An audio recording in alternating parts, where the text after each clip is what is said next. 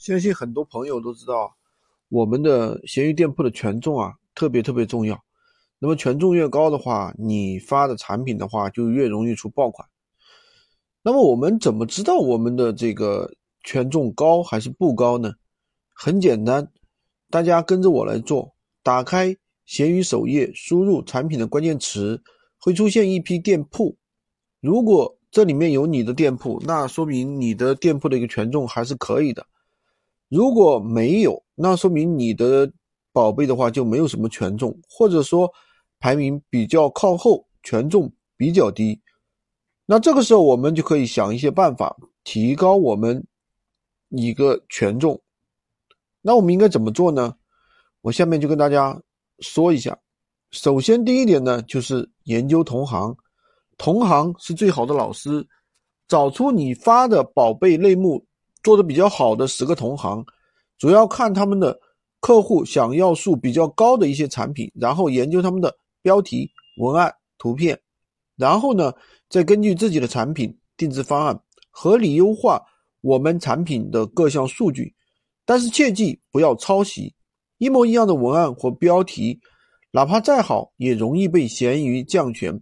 所以我们需要的是优化，而不是照抄。其次就是发布产品之后，重新编辑以及擦亮。在运营闲鱼的账号过程中，如果我们的商品一直都没有浏览量，最好的方法就是把产品先下架，然后呢重新发布。闲鱼官方对于重新发布的产品是有流量倾斜的，这个方法可以反复的操作实施，相当于无数次擦亮。除了这个方法之外，我们以每天也要记得按时擦亮商品，这个擦亮是闲鱼平台给每个商家免费的一个功能，相当于重新上架，也能获得一定的曝光量。但是我们要记得擦亮宝贝的时候，千万不要一次性帮宝贝全部点一遍，可以分两到三个时间段去擦亮，这样可以让你的宝贝。不同的宝贝都有一个前置曝光的一个机会，都能够推送到前列。擦亮的时间最好也分控制在早、中、晚等流量高峰的时机。另外就是商品的一个价格，我们设定商品的价格的时候，首先要确定闲鱼它是一个二手物品交易平台，来这里购物的人大部分都是怀着捡漏的心情来的。肯定不会接受太高的一个价格，相反，越是便宜的东西越容易受他们欢迎，所以在价格的标定方面不能太高。相比别的商家来说，价格方面也有一定的优势，这样才更加容易让别人看到你的产品，进而选择你的产品。商品的成交率也会影响到我们店铺的权重。最后就是不要违规。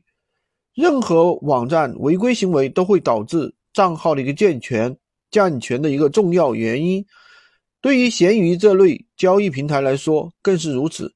只要你稍有违禁，很长时间都是很难有交易。所以说，要合理和避免违规。闲鱼是一个很好的平台，只要认真去做了，并了解到一定的经营技巧，再持之以恒的坚持下去。就一定能够通过这个平台获得不错的收益。如果你想学习更多的无会员干货，可以关注我，订阅我的专辑，当然也可以加我的微三二零二三五五五三五，获取闲鱼快速上手教程。